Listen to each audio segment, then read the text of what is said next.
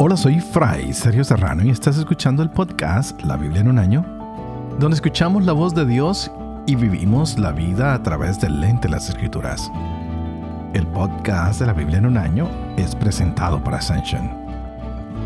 Usando la cronología de la Biblia de Great Adventure, leeremos desde Génesis hasta Apocalipsis, descubriendo cómo se desarrolla la historia de la salvación y cómo encajamos en esa historia hoy. Estamos en la construcción del templo y nos dábamos cuenta que la promesa de Dios en cuanto al templo se está haciendo realidad. Bueno, va a pasar. Está un templo grandísimo con un gran techo, muchos adornos, los querubines, el atrio. Y esto toma mucho tiempo, la edificación del templo. Salomón comenzó a construir este templo y se hace todo un plan y perfecto ha quedado. Pero este ah, templo lo único que quiere reemplazar es el tabernáculo del desierto. Y lo han duplicado en todas las dimensiones. Ya no es tan pequeño, sino es supremamente grande. Es más adornado, es más elaborado, es mucho más costoso. Y hay algo que se pierde que me llama mucho la atención y es la simplicidad del tabernáculo. Parece que la simplicidad muchas veces nos ayuda en cuanto a lo espiritual. Y ahora vemos algo mucho más grande, más adornado. Vamos a ver si esto ayuda un poquito a la espiritualidad o no. A veces podemos distraernos con las cosas externas y no entrar lo que realmente es importante. Muchos detalles de la construcción, como lo dije en el programa anterior, es que se quiso unir el cielo y la tierra. Por eso se colocan muchas cosas que nos recuerdan el Edén, donde estuvo Adán y Eva. Y ahora es de mayor tamaño y más candelabros, hay más mesas, algunos otros elementos más de mobiliario. Y para construirlo se usaron miles y miles de personas, miles y miles de capataces. Y ahora el cálculo del costo del templo, wow, pues es incalculable vamos a mirar que el templo en muchos momentos toma el centro. Y tal vez hoy en nuestras iglesias pasa igual. Nos deslumbramos con el edificio, con lo que está ahí, se nos olvida que ahí está el tabernáculo, el cual es el símbolo de lo que nos une, de Cristo Eucaristía que nos une. Tal vez también nos podemos olvidar un poco de lo que es enfatizar la palabra de Dios en lo que creemos. Y creo que esa es una de las razones para este podcast, para que volvamos a poner la atención en la palabra de Dios, que no nos distraigamos con cosas que son externas. En el desierto, el tabernáculo puede ser alumbrado con la gran luz que venía del candelabro. Seguramente este templo ya va a tener las ventanas y nos recuerdan que lo más importante es recibir la luz del Señor que nos alumbra. Hay muchos otros elementos que podemos hablar, pero dejémoslos para el final del programa el día de hoy. Este va a ser el templo que más adelante destruye el rey Nabucodonosor. Wow. Vamos a ver cuánto tiempo dura el templo. Así que hoy estaremos leyendo Primera de Reyes, capítulo 6, Segunda de Crónicas, capítulo 9, y el Salmo 4. Este es el día 148. Empecemos.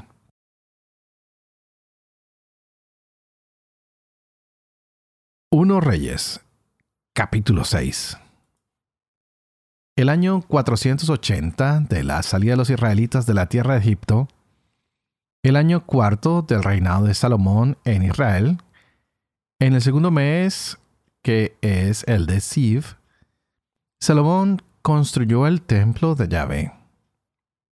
El templo que edificó el rey Salomón a Yahvé tenía 60 codos de largo, 20 de ancho y 25 de alto. El vestíbulo ante la nave del templo tenía 20 codos de longitud a lo ancho del templo y 10 codos de anchura a lo largo del edificio. Hizo en el templo ventanas con celosías. Adosada al muro del templo, edificó una galería en torno a la nave y al santuario, con habitaciones laterales. La galería inferior medía 5 codos de ancho, la intermedia seis codos y la tercera siete codos. Pues había dispuesto huecos alrededor del templo por la parte exterior para no horadar sus muros. El templo se construyó con piedra tallada en la cantera, de modo que durante la construcción no se escucharon martillos, sierras ni instrumentos de hierro. La entrada del piso bajo estaba en el ala derecha del templo. Por una escalera de caracol se subía al piso intermedio y de este al tercero. Construyó el templo hasta su conclusión. Recubrió el templo con arte sonado de cedro. Construyó la galería adosada a todo el edificio de cinco codos de altura y unida al templo por vigas de cedro. Llegó a Salomón la palabra de Yahvé que decía, Por este templo que estás construyendo, si caminas según mis preceptos, obras según mis sentencias, y guardas todos mis mandamientos caminando conforme a ellos, yo te cumpliré mi palabra, la que prometí a David tu padre. Habitaré en medio de los hijos de Israel, y no abandonaré a mi pueblo Israel. Construyó Salomón el templo hasta su conclusión. Revistió los muros interiores del templo con planchas de cedro desde el suelo hasta las vigas del techo. Revistió de madera el interior y el suelo con planchas de ciprés. Recubrió los veinte codos del fondo con planchas de cedro desde el suelo hasta las vigas, formando así en el interior el santuario. El santo de los santos. El templo, es decir, la nave delante del santuario, medía 40 codos. El cedro del interior presentaba bajo relieves de calabazas y capullos abiertos. Todo era de cedro, no se veía la piedra. Dispuso el santuario al fondo del templo, colocando allí el arca de la alianza de Yahvé. El santuario medía 20 codos de largo, 20 de ancho y 20 de alto. Lo revistió de oro fino y alzó delante del santuario un altar de cedro recubierto de oro. Revistió de oro la totalidad del templo, de arriba a abajo. Hizo en el santuario dos querubines de madera de acebuche de 10 codos de altura. Una ala de un querubín medía 5 codos y 5 codos también la otra ala. 10 codos desde la punta de un ala hasta la punta de la otra. El segundo querubín medía también 10 codos. Los dos querubines tenían las mismas medidas y la misma forma. La altura de un querubín era de 10 codos. Igualmente el segundo querubín. Colocó los querubines en medio del recinto interior. Los querubines tenían las alas desplegadas. Cada uno tocaba un muro con un ala y en el centro del templo se tocaban uno al otro ala con ala. Revistió de oro los querubines. Esculpió todos los muros del templo, del santuario y de la nave con bajorrelieves de querubines, palmeras, capullos abiertos. Recubrió de oro el pavimento del templo del santuario y de la nave. Construyó la entrada del santuario con puertas de madera de acebuche. El dintel y los postes tenían cinco laterales. Esculpió sobre ellos bajo relieves de querubines, palmas y capullos abiertos. Los recubrió de oro, aplicando láminas de oro sobre los querubines y las palmeras. Lo mismo hizo para la puerta de la nave, montantes de madera de acebuche, de cuatro laterales, y dos puertas de madera de abeto. Las dos planchas de cada puerta estaban redondeadas. Esculpió querubines, palmeras, capullos abiertos y aplicó oro sobre los relieves. Construyó el patio interior con tres hileras de piedra tallada y una de tablones de cedro. En el año cuarto del mes de Sif, se echaron los cimientos del templo a Yahvé, y el año once, en el mes de Bul, que es el mes octavo, fue concluido el templo en su totalidad, conforme al proyecto establecido. Salomón lo construyó en siete años.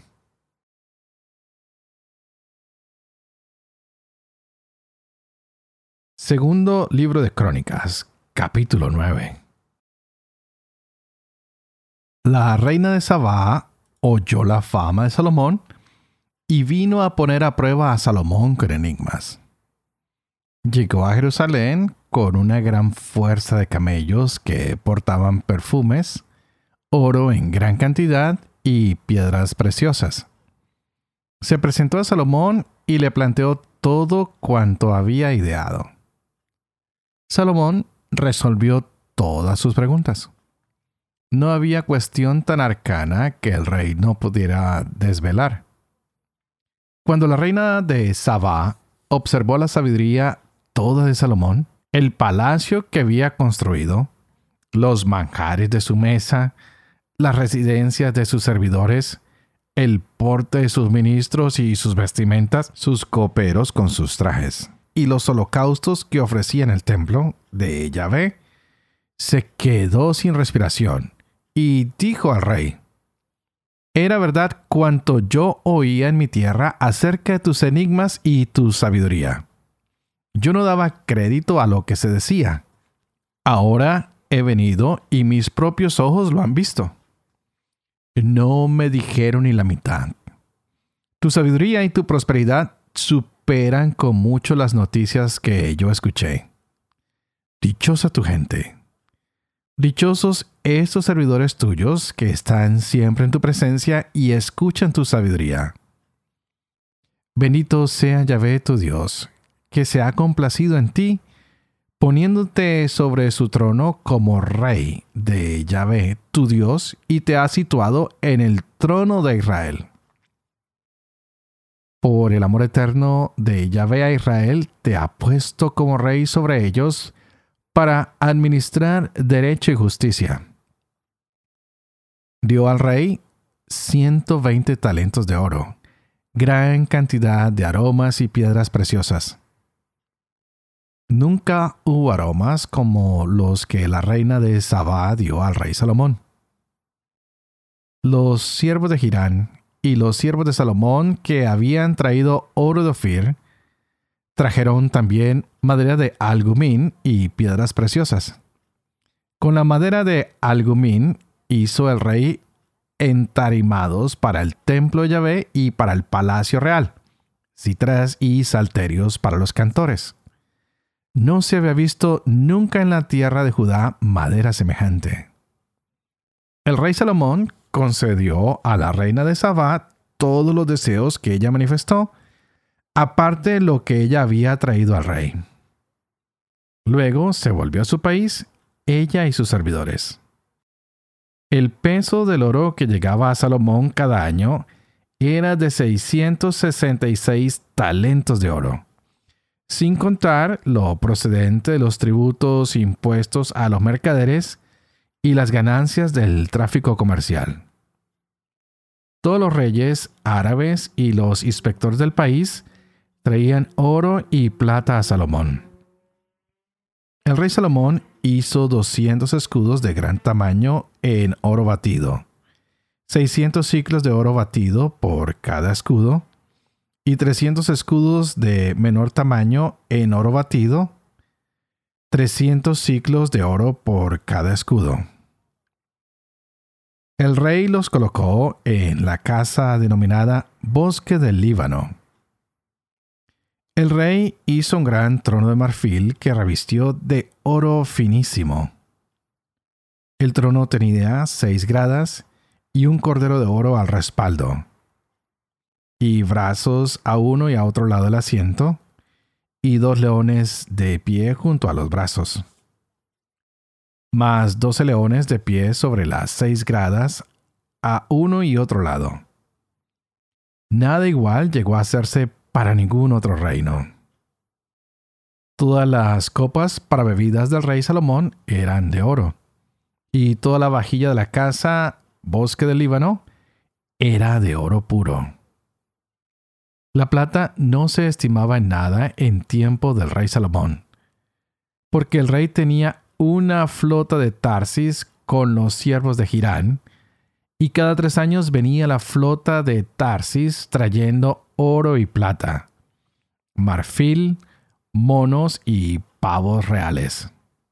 Así el rey Salomón sobrepujó a todos los reyes de la tierra en riqueza y sabiduría.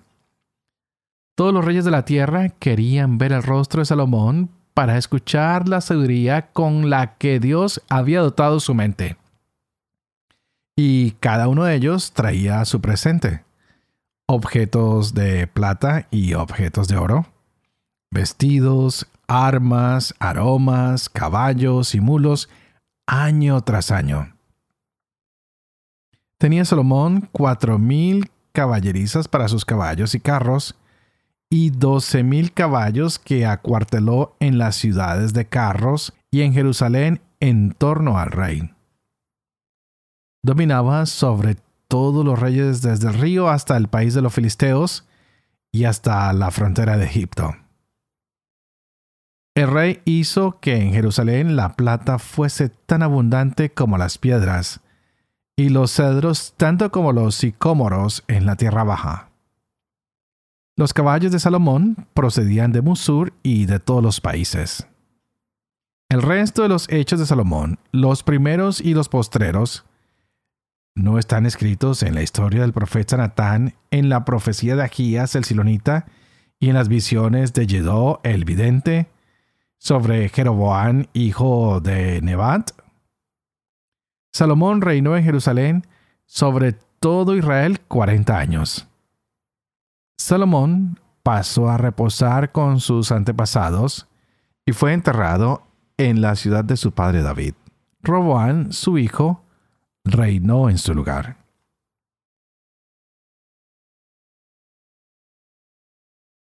Salmo 4 del maestro de coro para instrumentos de cuerda.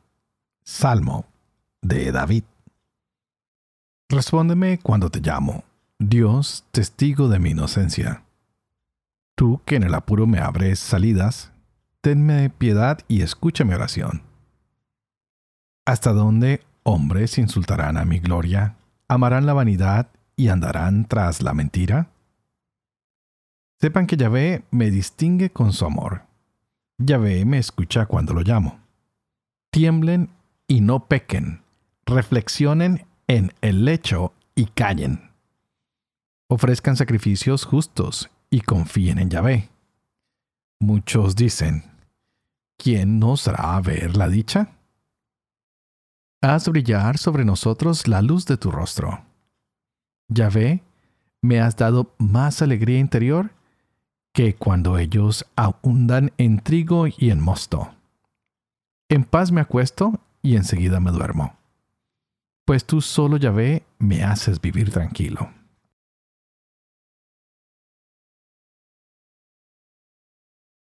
Padre de amor y misericordia, tú que haces elocuente la lengua de los niños, educa también la mía, e infunde en mis labios la gracia de tu bendición. Padre, Hijo y Espíritu Santo. Y a ti te invito para que pidas al Espíritu Santo que abra nuestra mente y nuestro corazón para que podamos gozar de esta palabra de Dios hoy en nuestras vidas. Wow, tantas cosas que han pasado. Construcción, construcción, construcción y más construcción. También leíamos en el segundo libro de Crónicas, el cual suspenderemos la lectura hasta el día de hoy. Ya mañana estaremos con Eclesiastés. Vimos a la reina que viene a confrontar si todo lo que le han dicho a Salomón es cierto. Y qué sorpresa la que se ha llevado esta mujer. Todo lo que traía preparado para Salomón, él se lo responde. Y esta mujer, cada día más impresionada de la sabiduría de Salomón, hasta el punto de decir que lo que le han dicho es poco, es poco lo que le han dicho y llena a Salomón de tantos regalos. Y la sabiduría de Salomón atrae a reyes, a gente de otros lugares, los cuales están siempre llenándolo de más y más regalos. Las bendiciones del Señor Los hombres sabios siempre son perseguidos por su sabiduría. ¿Y a quién no le gusta y le encanta escuchar a un hombre sabio? A mí el primero me encantan, por ejemplo, todo lo que son estos podcasts. Yo soy un fanático de los Tech Talks. Todo lo demás, me encanta escuchar a tantos teólogos que hay y todos los días comentan la palabra de Dios, que comentan las enseñanzas de la iglesia. Qué hermoso es poder decir, wow, me uno a toda esta gente que en la sabiduría de Dios cada día comparten más y más de lo que Dios pone en su mente. Pero hoy concluíamos mayormente todo lo que es la edificación del templo. Hay muchas estructuras, hay muchos detalles y ya había dicho que este es el templo que más adelante va a destruir el rey Nabucodonosor. Y es un poco triste ver cómo tanto esfuerzo de Salomón, de tantos miles de hombres que trabajaron en esta construcción, de tantos recursos, pues cae. Y viene la gran pregunta. Si Dios habita en el templo y el templo se cae, ¿dónde está Dios? Y hoy lo sabemos que Dios está en cada uno de nosotros, que Dios está en la Eucaristía, que Dios está en su palabra, que Dios está en la tradición, que Dios está en el magisterio, que se nos está revelando de tantas maneras, que Dios está donde dos o tres se reúnen en su nombre y oran por el nombre de Jesús, que nos reunimos en su santísimo nombre. Este templo que se ha construido por supuesto tiene la asistencia divina. Está allí la presencia de Dios como está en cada uno de los templos a los que tú y yo vamos a diario o que vamos los fines de semana. Qué hermoso es llegar y saber que en el templo entramos en una común unión con nuestro Padre Celestial, donde podemos ir a adorarlo en espíritu y adorarlo en verdad. Es necesario que ustedes y yo dediquemos un tiempo para ir a estos lugares sagrados donde nos podemos encontrar con Dios, que podemos ser común unidad y toda la comunidad se reúne como en los tiempos de Salomón, los cantores, los músicos, los sacerdotes, los levitas, el pueblo y todos levantamos nuestra alabanza hacia el Señor. Qué hermoso es entrar a nuestros templos y descubrir allí la presencia del Señor cuando hay incienso, cuando hay buena música, cuando hay predicación, cuando se proclama la palabra del Señor cuando podemos comer su cuerpo y beber su sangre. Ser conscientes de que Jesús está aquí en medio de nosotros, que lo podemos adorar en verdad, que lo podemos adorar a Dios por medio de Jesucristo con la iluminación del Espíritu Santo y que tú y yo de verdad seamos adoradores de este Dios que nos ha amado misericordiosamente, de este Dios que nos invita a tener ya un poquito de sabor de lo que va a ser el reino de Dios en el futuro. Y aquí ya tenemos las primeras maneras de irlo descubriendo cuando entramos en adoración, cuando entramos en alabanza, cuando descubrimos que Dios nos ha creado para estar con Él y saboreamos esa dicha de estar con Él. Así que hoy no tengas miedo de venir al templo, de saborear la presencia del Señor. Tampoco tengas miedo de cerrar tus ojos y entrar dentro de lo profundo de tu corazón y encontrarte con Él y dejar que Él toque tu vida. Tal vez no estás construyendo un templo de oro, de plata y de bronce, pero estás construyendo en tu corazón un templo de buenas obras, de darle de comer al hambriento, de darle de beber al sediento, de corregir al que hierra, de consolar al que está triste. Tantas obras corporales y espirituales que podemos hacer para ir construyendo entre nuestro corazón, entre nuestro ser, ese gran templo donde muchas personas pueden venir y encontrarse con Dios. Así que antes de terminar, por favor, no se les olvide lo de todos los días, una tareita pequeña y es que oren por mí. Para que sea fiel a este ministerio de compartir la palabra con ustedes todos los días, este ministerio que se me ha confiado, para que yo también pueda vivir con fe lo que leo, lo que comparto y para que pueda enseñar siempre la verdad. Y que la bendición de Dios operoso, que es Padre, Hijo y Espíritu Santo, descienda sobre cada uno de ustedes y los acompañen siempre. Que Dios los bendiga.